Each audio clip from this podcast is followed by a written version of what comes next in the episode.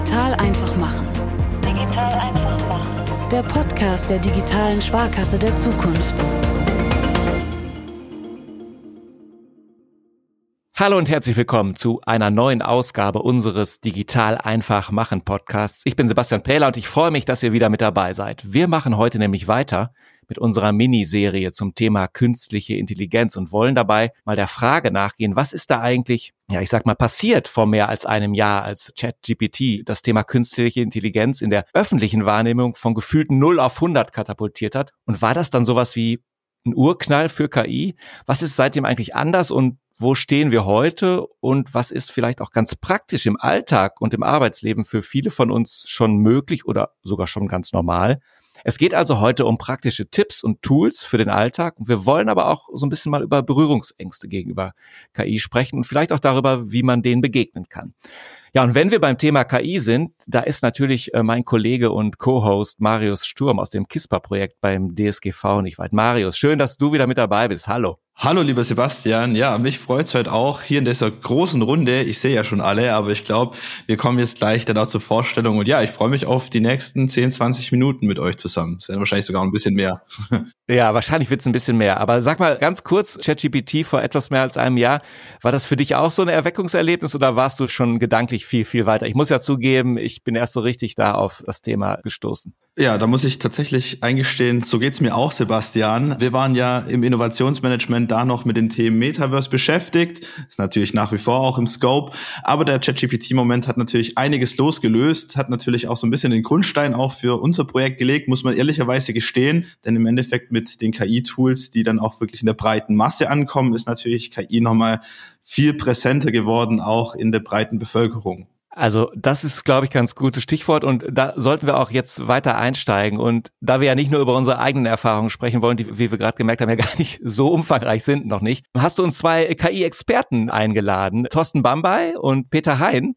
Bevor wir die beiden gleich begrüßen und auch nochmal vorstellen, sag doch mal, warum hast du genau gesagt, die beiden sind's? Die muss ich auf jeden Fall einladen für die heutige Sendung. Ja, das ist eine sehr gute Frage, Sebastian. Wir haben uns im Vorfeld über die Konzeption von der KI-Folge überlegt, wer sind die, die, besten Ansprechpartner und ohne jetzt so viele Vorschusslorbeeren zu verteilen, sind es die beiden in meiner Wahrnehmung und es hat sich auch gezeigt, denn wir sind ja auch in den letzten Wochen und Monaten verstärkt auf unterschiedlichen Veranstaltungen unterwegs, haben überall wieder Berührungspunkte mit KI und da sind wir die beiden auch regelmäßig über den Weg gelaufen. Thorsten beispielsweise ist der Innovation Evangelist vom Sparkassen Innovation Hub. Er hat dort mit Finn vom Sparkassen Innovation Hub die Masterclass zur generativer KI entwickelt. Wir hatten Thorsten jetzt auch jüngst bei unserem Webinar dabei. Wir haben in der Sparkassen Finanzgruppe ein kleines internes Webinar veranstaltet. Kleines im Endeffekt eigentlich auch falsch, weil wir hatten über 500 Teilnehmende und Thorsten hat dort schon mal einen kleinen Einblick auch gegeben in die Masterclass. Also Thorsten beschäftigt sich da intensiv damit, auch schon die letzten Wochen und Monate, war auch schon auf vielen Veranstaltungen dabei, auf dem FI-Forum habe ich ihn gesehen und auch darüber hinaus. Und Veranstaltungen sind ein gutes Stichwort, denn auf der anderen Veranstaltung, auf der DK Next, nämlich die Zukunftsveranstaltung von der DK Bank, habe ich den anderen Gast, Peter Hein kennengelernt bzw. getroffen, denn er hat dort einen Vortrag gehalten mit dem Titel KI als Booster meines Alltags. Das passt wirklich perfekt zu der Folge heute, denn heute ist ja so ein bisschen auch der Schwerpunkt auf den KI-Tools für den Alltag. Also wir wollen ja heute wirklich auch pragmatisch Dinge unseren Hörerinnen und Hörern mitgeben. Und ja, so bin ich auf Peter gestoßen und vielleicht nochmal als kleine Einordnung. Peter kommt von der DK Bank, also ein bisschen dem Investmentpartner der Sparkassen Finanzgruppe, wenn ich das so sagen kann, und kommt dort von der Open Digital Factory, also ein bisschen dem Home of Innovation von der DK Bank. Und auch hier sieht man, ist das Thema generative KI im Innovationskontext verankert. Und ich glaube, das rundet das Bild sehr gut ab. Und wir haben heute wirklich zwei hochkarätige Gäste und ich freue mich, dass es geklappt hat, dass ihr beide da seid und dass ich euch kenne und dass ihr heute auch die Zeit genommen habt, zu uns in den Podcast zu kommen. Ja, wow, ich würde sagen, die Bühne ist bereitet, die Messlatte allerdings auch hochgelegt. Also deswegen jetzt ganz herzlich willkommen zunächst mal an äh, Peter Hein von der DEKA. Hallo, schön, dass du dabei bist. Hallo, schön, dass ich da sein darf. Und auch natürlich genauso herzlich willkommen, schön, dass du da bist, Thorsten Bambay vom Sparkassen Innovation Hub. Ja, ich freue mich auch sehr, dass ich heute hier mit am Start sein kann. Vielen Dank für die Einladung vor allen Dingen. Ja, sehr, sehr gerne. Wir freuen uns, dass ihr hier seid.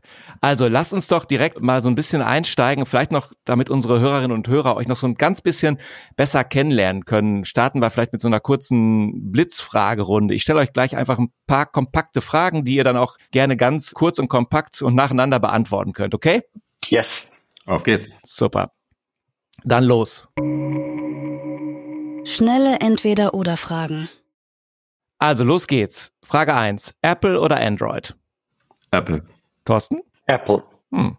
Zweite Frage. Wenn ihr es euch aussuchen könntet, entweder ihr bekommt nie wieder eine E-Mail oder nie wieder Anrufe, was würdet ihr wählen? Thorsten? E-Mail. Und Peter? Anrufe. Ah. Nächste Frage. Bücher oder Podcasts? Peter? Ah, Bücher. Ah, und Thorsten? Weder noch, ich gehe auf Hörbücher. Ah, okay, das ist ja irgendwie dazwischen. Noch eine Frage. Sparbuch, ETF oder Bitcoin? Bitcoin. Beides. Ah, beides ist auch gut. Bei einer Frage mit drei Auswahlmöglichkeiten. Aber Sparbuch hast du wahrscheinlich gedanklich sowieso schon gar nicht mehr gehört. Nächste Frage. Lieber mit Elon Musk oder mit Tim Cook im Aufzug stecken bleiben? Tim Cook. Elon Musk. Ah. Und was würdet ihr ihn dann auf jeden Fall fragen? Oder ihm sagen? Ich glaube, ich würde einfach nur mal wissen wollen, wie er in echt ist. Mhm. Ich würde gerne die ganzen Geheimnisse des Apple-Universums sehen, die wir noch nicht kennen. Eine Frage noch, wenn ihr auf eurem Smartphone jetzt mal auf unbestimmte Zeit nur noch eine einzige weitere neue App installieren könntet, ähm, welche wäre das und warum?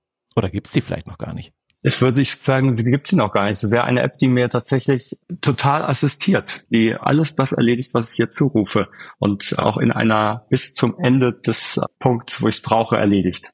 Ja, ist eine super Antwort von Thorsten. Ich würde mir eine App wünschen, die dafür sorgt, dass ich das Handy nicht mehr benutzen muss, weil das Handy alles alleine für mich macht und ich einen entspannteren Tag habe.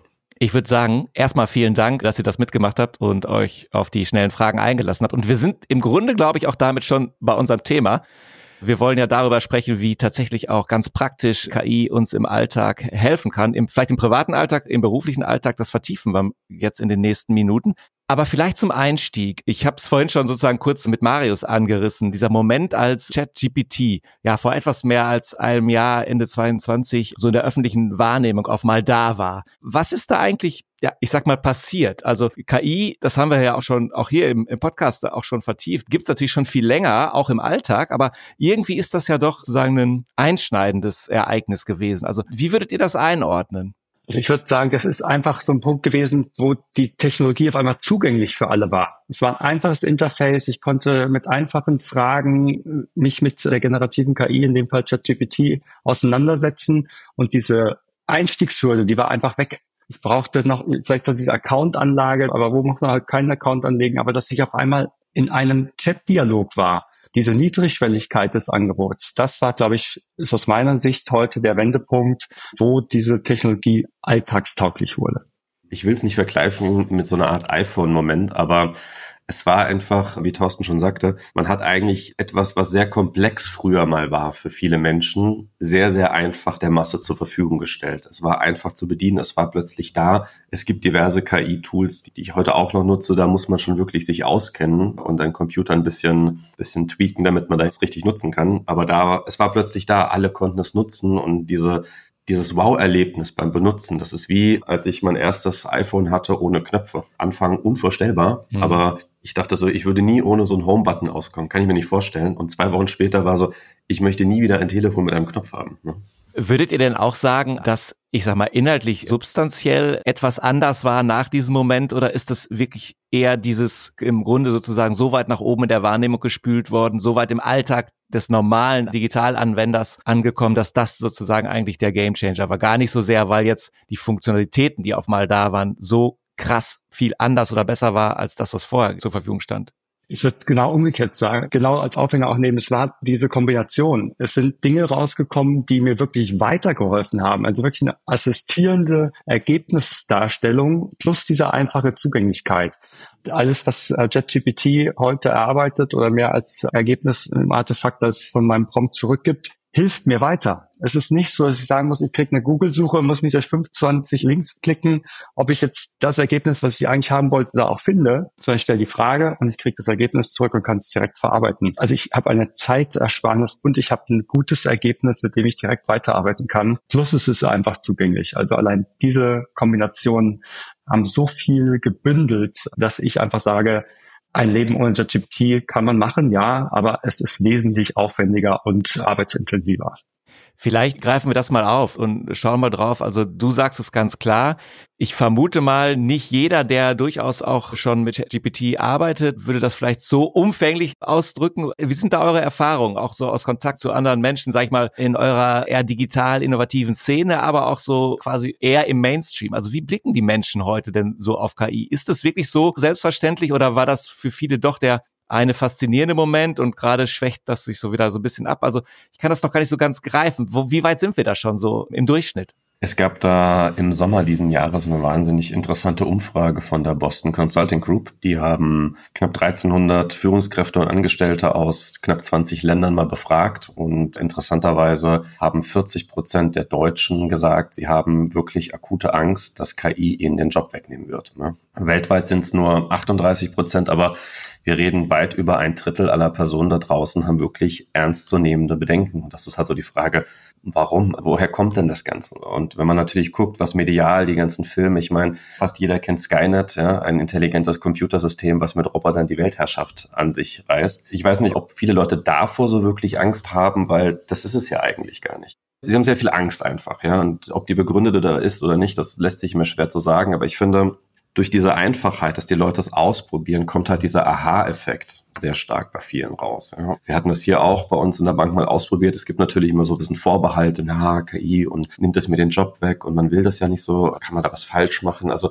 diese Ängste auch in dem Internet was falsch machen zu können, ist einfach sehr groß, aber es hat halt gezeigt, also wir gelernt haben, als wir das den Leuten vorgestellt haben, sie sind echt begeistert, weil sie nicht wussten, was sie machen, damit alles erreichen können, wie viel einfacher es macht, bei einfachen Aufgaben, also wirklich eine Sache zu übersetzen. Ja. Das war auch bis in den höheren Ebenen, das waren wirklich Wow-Effekte. Ist das das, was du teilst, Thorsten? Marius hat ja gerade auch schon von eurer Masterclass berichtet.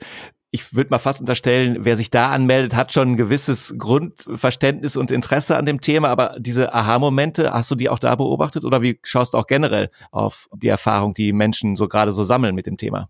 Also gerade durch diese Masterclass habe ich gelernt, ich lebe in einer extremen KI-Bubble, die alle anderen Teilnehmerinnen und Teilnehmer so in dieser Brutalität nicht geteilt haben. Wir haben etwa 300 Mitarbeiterinnen und Mitarbeiter in dieser Masterclass als Teilnehmerinnen gehabt. Und ich kann ganz ehrlich sagen, ich war überrascht von den Menschen, die sich für diese Masterclass überhaupt erst einen Account bei OpenAI anlegen mussten. Das heißt, wir haben etwa 30, 40 Prozent der Teilnehmerinnen und Teilnehmer gehabt, die haben damit noch nie was zu tun gehabt. Die haben damit noch nie gearbeitet, insbesondere aus den von Peter besprochenen Ängsten, dass sie das A nicht verstehen, was da passiert und B das Gefühl hatten, wenn ich mich da anmelde, ist mein Job sofort weg. Also da habe ich gemerkt, da haben wir eine ganze Menge an Aufklärungsarbeit noch vor uns, weil so selbstverständlich wie wir hier in der Runde damit umgehen, so ist das für die meisten in der Bevölkerung nicht. Und auch im Freundeskreis, wenn ich da mal spreche, ja, die haben das von mal gehört, aber die haben es auch in seltensten Fällen schon mal genutzt. Das ist tatsächlich was, was doch noch so ein Nischen-Nerdy-Produkt ist, was nicht alle sofort für sich adaptieren und Begeisterung, wie wir es jetzt hier vielleicht ausstrahlen, dafür rüberbringen. Aber im Endeffekt nach der Masterclass genau das umgekehrte Bild. Alle gesagt, oh, ich hätte nie gedacht, dass mir das so viel Spaß machen würde, mit diesen Tools zu arbeiten und so viele Mehrwerte zu generieren, die ich anfänglich überhaupt nicht auf einem Wahrnehmungsbildschirm gehabt hätte. Mhm. Wobei ich vielleicht da noch ergänzen würde, ich habe so ein bisschen festgestellt, dass oftmals bei uns im privaten Leben Personen oder Personengruppen das Tool nutzen, denen ich es nicht zugetraut hätte oder einfach nicht gesagt hätte, da ist diese Connection da.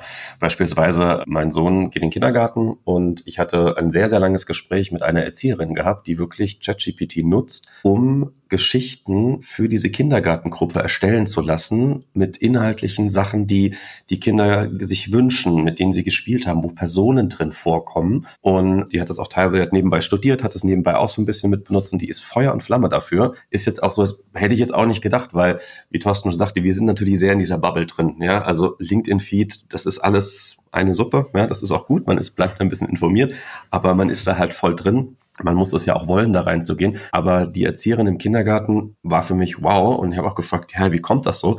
Ja, alle sprechen darüber. Ja, man, man liest das überall in den Zeitungen, mal ein Skandal hier, mal eine Erfolgsmeldung dort. Und es gibt bei einigen trotzdem so einen FOMO-Effekt, sagen, ja, ich will es trotzdem mal ausprobieren, weil diese Mundpropaganda sagen, ey, da ist was Cooles rausgekommen, das steckt auch ein bisschen an. Ja? Und es war eine Kindergartenerzieherin und jetzt machen es mehrere einfach, weil sie gesehen haben, wow, binnen von Sekunden kann ich eine personalisierte Geschichte meiner dieser Kindergartengruppe erstellen lassen zu irgendeinem Event, wo man halt vorher, wenn man auch nicht in diesem Bereich so kreativ ist, eine Geschichte zu schreiben, einen Abend oder länger saß. Ja?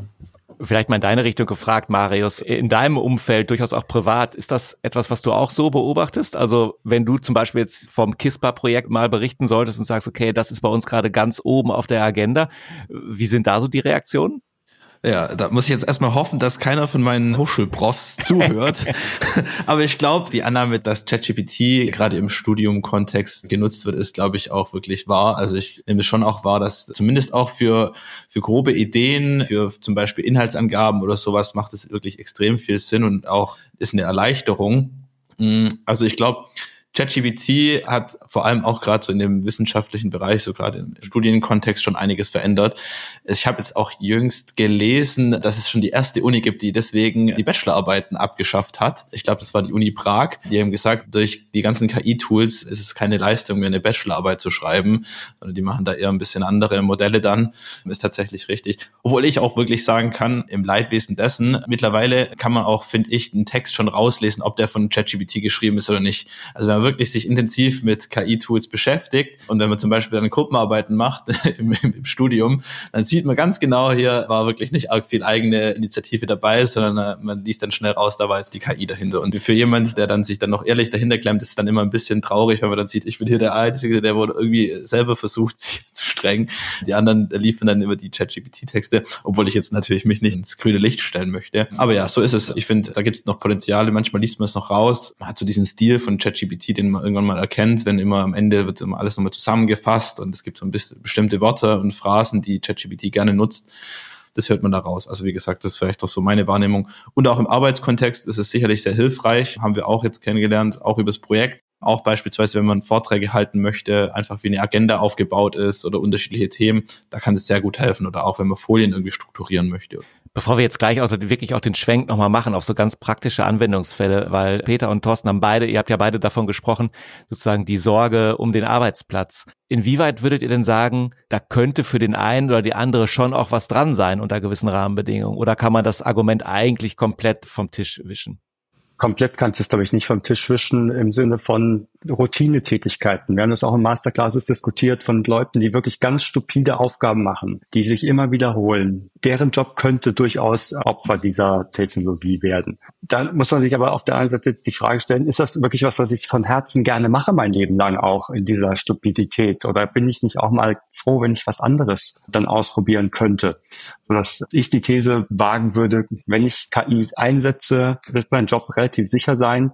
Denn es ist eher wahrscheinlich, dass Menschen, die KI nutzen, Menschen ablösen, die keine KI nutzen, anstatt die KI die Menschen ablösen wird. Das ist so ein Punkt, mit dem werde ich eigentlich immer wärmer, weil ich glaube, das ist einfach viel zu gut, was Menschen machen und diese Kreativität und diese Möglichkeiten halt auch diese KIs zu nutzen, die braucht noch menschliche Interaktion und manche Ergebnisse sind auch so schlecht, dass man da einfach froh ist, dass der Mensch noch da ist und das am Ende auch beurteilen kann, ob das Sinn macht oder keinen Sinn macht. Ja, ich würde auch sagen, mir ist nicht bewusst, es wäre mir jetzt neu, wenn die ganzen KI-Firmen und Softwarehersteller ja auch das Ziel haben, eine KI zu erschaffen, die Arbeitsplätze wegnimmt oder Menschen ersetzt. Das ist, glaube ich, einfach nur so ein bisschen entstanden aus der Angst der Person. Per se würde ich sagen, ist so die Idee dahinter, Systeme zu generieren, die einfach unterstützen, die helfen, Dinge zu vereinfachen. Und ich meine, man kriegt das ja immer mit, vier Tage Woche wird immer diskutiert, alle wollen das und ist so super, aber so ein KI-System kann dir helfen, weil das wird dir so viele Arbeitsschritte verkürzen, vereinfachen und es ist nicht so, dass es dann heißt, ja, die KI macht den Job, du musst nichts mehr machen, sondern man kann ja dann wirklich fokussiert andere Dinge machen. Und wie Thorsten schon sagte, es hilft zum Unterstützen, aber wir sind noch an so einem Grad, es ist immer noch nicht perfekt. Manche Sachen wird vielleicht eine KI irgendwann mal können. Das könnte aber auch sein, dass das erst kommt, nach unserer Zeit, deutlich nach unserer Zeit, das wissen wir so noch nicht. Aber allein dieses unterstützende Helfen, das ist, glaube ich, das Wichtige. Das ist dieser, was die Leute verstehen müssen. Und also ich fand es Thorstens äh, Aussage richtig schön zu sagen, nicht die KI wird die Menschen ersetzen, sondern die Menschen, die KI nicht nutzen, werden ersetzt durch KI nutzende Menschen. Das unterschreibe ich, ja, würde ich nichts hinzufügen. Ich glaube, das Gute daran ist ja, dass die Menschen es ja damit ja sozusagen auch ein Stück weit selbst in der Hand haben, inwieweit sie sich jetzt eben auch darauf einlassen und damit auseinandersetzen. Lass uns doch mal genau das auch tun. Also ich glaube, wer hier jetzt gerade zuhört, hat schon verstanden, dass ihr ziemlich viel und intensiv euch äh, mit dem Thema beschäftigt. Also was wären denn so jenseits dessen, was man jetzt so im Mainstream auch von ChatGPT beispielsweise kennt, was sind denn so ja ganz konkrete Anwendungsfälle, vielleicht auch Lieblingsanwendungen, auch, auch durchaus andere Tools, die ihr so einsetzt? Also wenn ich jetzt euch jedem nach, nach euren Top 3 fragen würde, was wäre das und wofür setzt ihr es ein? Mal gucken, vielleicht ist es ja auch das Gleiche bei dem einen oder anderen von euch. Ich weiß nicht, wer beginnen mag. Peter. Ja, also ich würde es mal so ein bisschen gliedern nach der Art und Weise, was am Ende rauskommt oder was wir daraus erstellen wollen. Also was ich auch in meiner Masterclass immer so ein bisschen den Leuten erzähle, ist das Thema KI ist natürlich ein wahnsinnig weit großer Begriff. Ja? Also das ist ein super mächtiges Wort. Diejenigen, die sich ein bisschen damit auskennen, wissen, das wurde schon in den 50ern ein bisschen geprägt. Also es ist jetzt nicht irgendwas Neues, was letzte Woche um die Ecke gekommen ist, sondern KI ist schon wirklich etwas älter hinten dran, also der Begriff. Und eine Sache, die ich ähm, mehr oder weniger als KI-gestütztes System sehe, was ich täglich nutze, ist Siri. Ja, Siri und so, ja. Aber Siri kam 2011 mit dem iPhone 4S, also was klein und Knopf, also schon ziemlich alt. Aber Siri ist in fast jeder Hard- und Software von Apple integriert und es macht mir das Leben wirklich einfach. Ich sitze auf dem Fahrrad, hast die AirPods irgendwie drinne, Anruf kommt rein. Oder ich sag hier, ähm, ruf meine Frau an, schreib bitte eine Nachricht. Man steigt ins Auto ein, es weiß sofort, hey, du hast einen Termin im Kalender, ich stelle dir die Route in Maps ein, du brauchst so und so lange. Das sind alles Kleinigkeiten, aber es sind KI-basierte Systeme. Das heißt, für mich eins der Top 3 ist wirklich Siri, weil Siri mir den Arbeitsalltag deutlich einfacher macht. Ich möchte sie nicht mehr missen. Ich muss gestehen, ich hatte mal eine Alexa in der Küche.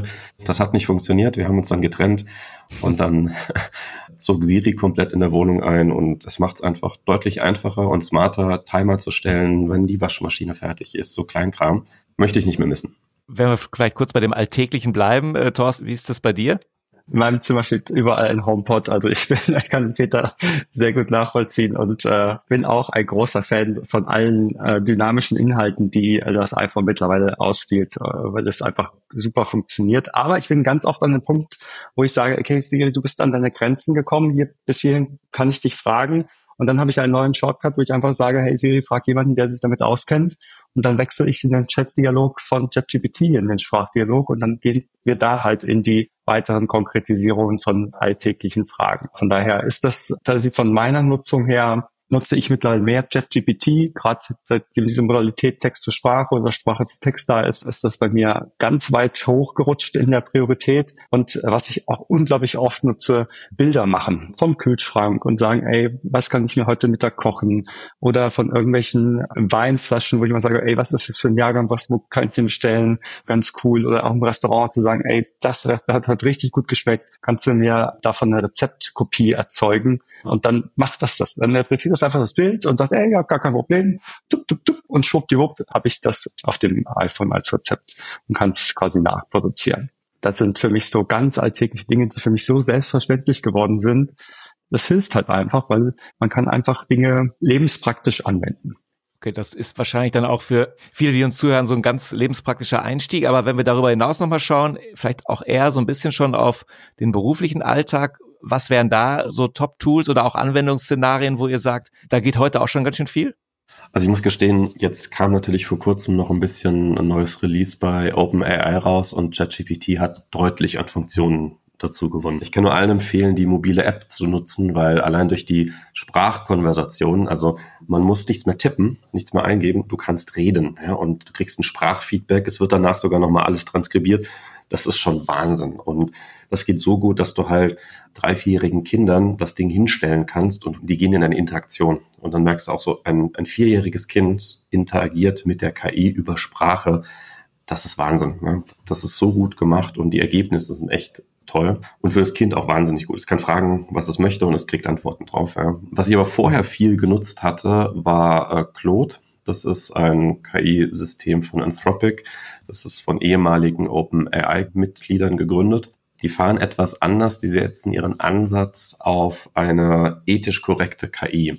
Das heißt, beim Training des Modells wurden unter anderem die Menschenrechtskonvention der UN hinterlegt, Apples Nutzerinterface, Richtlinien und solche Sachen. Und das System versucht, man kann es natürlich auch umgehen, wenn man ein bisschen trickst, es versucht, dass die Antworten, die rauskommen, immer ethisch korrekt sind und einfach nicht verletzend oder alle möglichen Sachen sind. Das habe ich sehr viel genutzt, ja. Und da war natürlich auch dieses lade ein Dokument hoch und lass es dir zusammenfassen Funktion. Ja, also einfach dieses Dokumenteninteraktion mit dabei. Das kann ChatGPT 4 auch wahnsinnig gut. Aber das hatte ich sehr viel an Claude genutzt, weil der KI-Markt ist so schnell, es passieren täglich neue Sachen auf der Welt. Es gibt dann 180 Seiten Paper hier und ich bin auch ganz ehrlich, 180 Seiten lesen, ich meine, Marius kennt das vielleicht auch, so aus Uni-Zeiten, ja, und du schmeißt das Ding rein und ein paar Sekunden später kriegst du halt eine Zusammenfassung auf A4. Und wenn du was noch, ey, ich würde mal ein bisschen mehr zu dem Thema wissen und es recherchiert danach, ja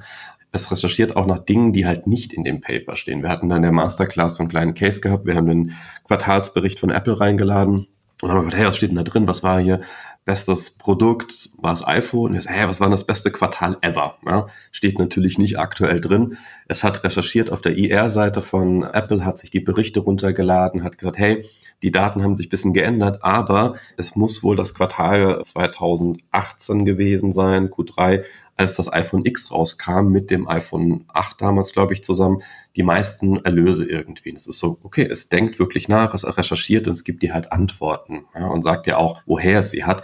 Das finde ich ein wahnsinnig schönes Feature. Aber wie gesagt, diese Zusammenfassung von Dokumenten und anschließend nochmal explizite Fragen dazu stellen, wenn ich was nicht verstanden habe, das ist halt für mich ein bisschen der Gamechanger gewesen. Und damit habe ich meine Frau auch angesteckt. Also ich sehe natürlich immer, wir teilen uns den Account in der History sie nutzt das, glaube ich, mehr als ich. Aber es ist schon echt so für den Arbeitsalltag echt super gut, weil du dich eben nicht mehr hinsetzen musst, drei Stunden rausziehen musst, um 180 Seiten Paper in der Fremdsprache zu lesen. Was unsere Hörerinnen und Hörer jetzt nicht sehen können, weil wir ja ein Audioformat sind, äh, dass Thorsten die ganze Zeit nickt und gedanklich wahrscheinlich vieles mitgeht. Trotzdem vielleicht nochmal aus deiner Sicht oder für dich, was sind noch so Top-Anwendungsszenarien, die durchaus auch schon stärker auch noch in den Business-Kontext gehen können? Also wenn ich jetzt auch sage, ich will das nicht nur nutzen, um möglicherweise Texte zusammenzufassen, sondern ich will das vielleicht sogar auch noch, auch da, das Beispiel war ja vorhin schon von Peter im, so im Kontext des Kindergartens. Was sind da Anwendungsszenarien und welche Tools muss ich dafür vielleicht auch noch auf dem Schirm haben? Also was natürlich super funktioniert, alles was für die Öffentlichkeit zugänglich ist, zu generieren, Pressemitteilungen, Stellenausschreibungen, das ist natürlich super. Und wenn man es richtig gut und geschickt macht, kann man mit der ausgeschriebenen Stelle Bewerberkandidat Gespräche führen. Das heißt, ich kann mir einen Prompt äh, designen, der JetGPT dazu bringt, ein Interviewpartner für mich zu sein. Und dann sage ich jetzt, auf die Stelle bewirbt sich eine 24-jährige Bachelor-Absolventin mit folgendem familiären Hintergrund und der in der wohnhaften Adresse. Und dann kann ich in das Gespräch einsteigen und kann sagen, ey, pass auf, was würdest du gern von mir als Arbeitgeber wissen? Was würde ich gern von dir wissen? Und dann kommt ein ganz natürlich sprachlicher Dialog raus, der mich auf so ein Bewerbergespräch mit vielleicht einer Kandidatin oder einem Kandidaten, der weit weg aus der eigenen Generation ist oder in, ziemlich nah dran ist und vielleicht aber auch in der Bubble bin, nochmal challengen und gucken, wie könnte so ein Bewerbungsgespräch ablaufen? Was für Fragen könnten da für den Arbeitgeber hochkommen, für die Kandidatin oder den Kandidaten hochkommen? Die vielleicht auch aus der Fragestellung, was würdest du gerne, dass sich der Arbeitgeber fragt, beantwortet werden. Das ist nochmal so ein Punkt, wo ich sage, boah, da kann man richtig cool was draus machen. Und das hilft auch vielen Personalreferentinnen und Referenten einfach in ihrer täglichen Arbeit, weil man mit einer KI ein Gespräch simulieren kann. Und was äh, für mich immer noch der absolute Highlight ist, ist äh, Bildergenerierung. Zu sagen, mit einfachen wenigen Prompts erzeugt mir mittlerweile DALI 3 auch ein richtig gutes Ergebnis. Da brauchst du es gegenüber Midjourney nicht mehr verstecken. DALI 2 war immer noch so, uh, wo ich dachte, naja, das ist ganz schön gruselig, was da rausgekommen ist. Aber DALI 3 vergleiche das immer noch mal bei allen Bildern, die ich mache, generiere ich in beiden Tools und 60, 40 nehme ich mittlerweile von DALI, weil ich tatsächlich begeisterter bin von diesem Ergebnis, weil es Text integrieren kann, weil es ein paar mehr Features hat, was Midjourney noch nicht kann aber das ist nur eine Frage, bis Version 6 rauskommt bei Midjourney, dann wird das auch alles ziemlich äh, gleichmäßig sein. Für eine App, die beides kombiniert, Text und Bild, ist für mich so eine neue Lern-App geworden. Learn XYZ heißt der Anbieter. Und da stellst du einfach eine ganz alltägliche Frage, was kann ich über äh, KI lernen? Und dann erzeugt dir das acht so wie früher Karteikarten, die du so hintereinander weglegen kannst. Und am Ende generiert erst noch drei Fragen. So ist es das Wissen, was du da aufgenommen hast, nochmal vertiefst und auch so eine kleine Lernkontrolle stattfindet. Und diese Karteikarten enthalten künstlich generierten Text und künstlich generierte Bilder, korrespondieren zu dem jeweiligen Topic, was auf diesem Karteikärtchen draufsteht. Das ist ein ganz spannendes Tool, was ich jetzt auch mit meiner Nichte schon häufiger mal ausprobiert habe, die ganz andere Fragen hat zu alltäglichen Dingen, die mit diesem Tool super gut vermittelt werden können. Ich würde vielleicht nochmal ganz kurz auf deine Bildsachen eingehen. Also Bild ist bei mir auch ein sehr wichtiges Thema, so bis da komme ich her aus der Ecke.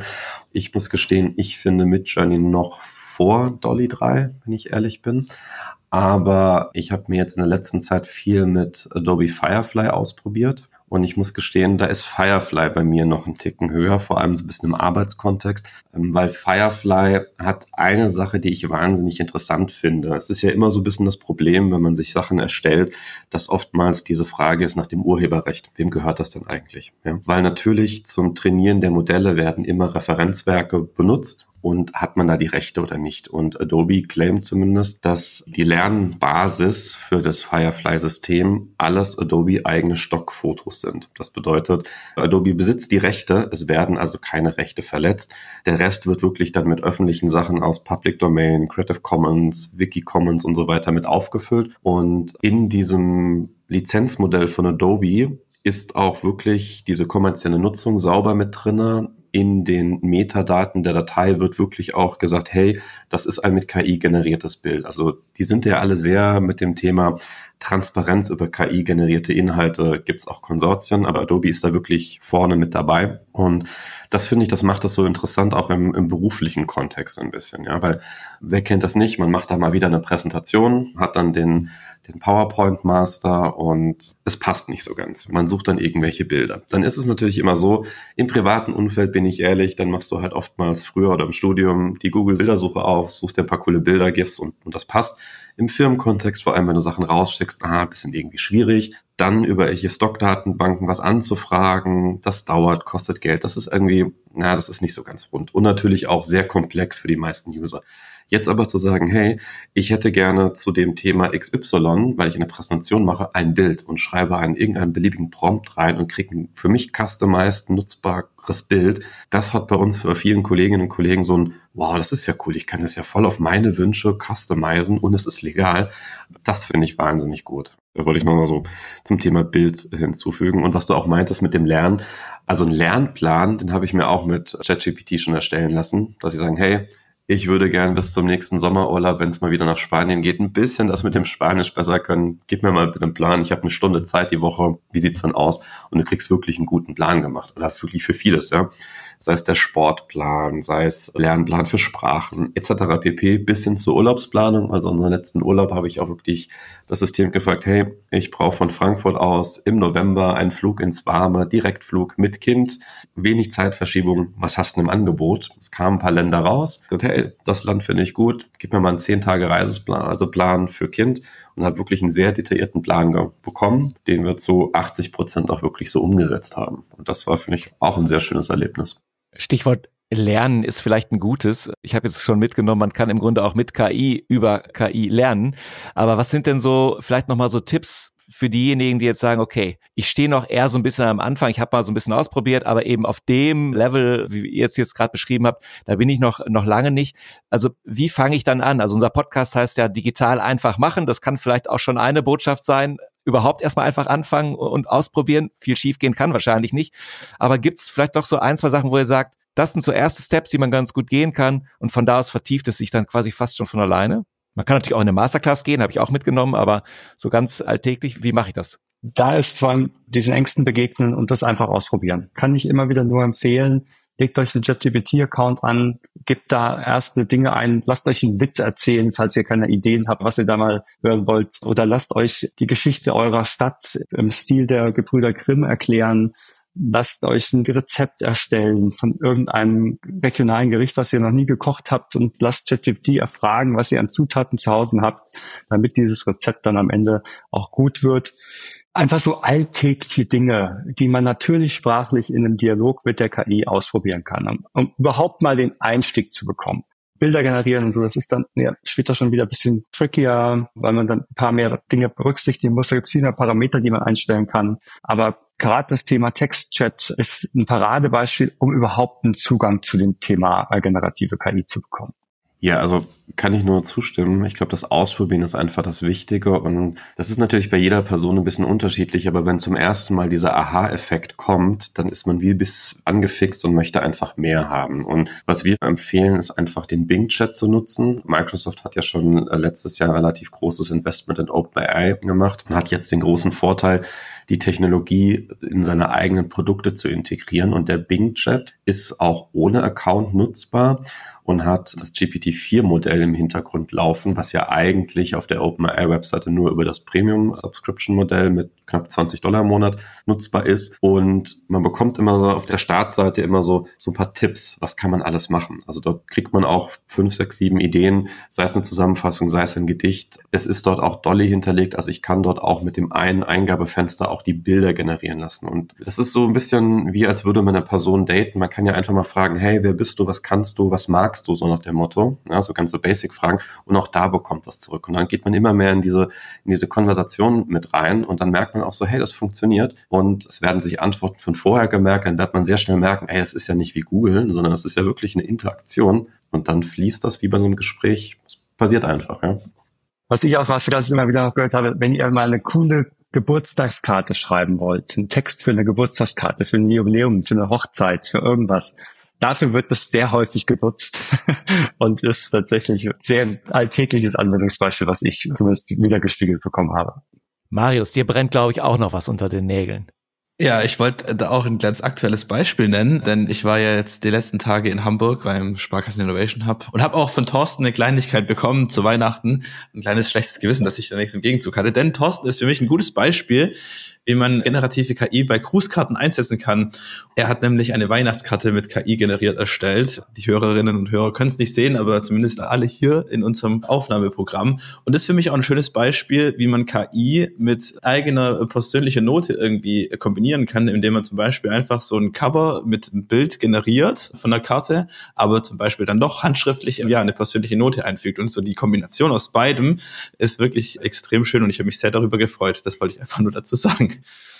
Dann sind wir jetzt quasi, wo wir uns doch schon so langsam hier in die Zielgerade dieser Episode einbiegen. Mir fällt gerade auf, wir sind ja ein Podcast aus der Sparkassenfinanzgruppe und haben es bislang eigentlich fast erfolgreich vermieden, in dieser Episode über Sparkassen zu sprechen. Das ist auch gar nicht so schlimm, weil das haben wir uns ein Stück weit auch für diese Episode und ein bisschen auch, auch für den Podcast äh, digital einfach machen insgesamt vorgenommen. Gar nicht zu sehr immer so die Nabelschau zu machen, aber vielleicht trotzdem nochmal, wenn ihr so auf die Sparkassenfinanzgruppe guckt oder etwas darüber hinaus, die Finanzbranche insgesamt.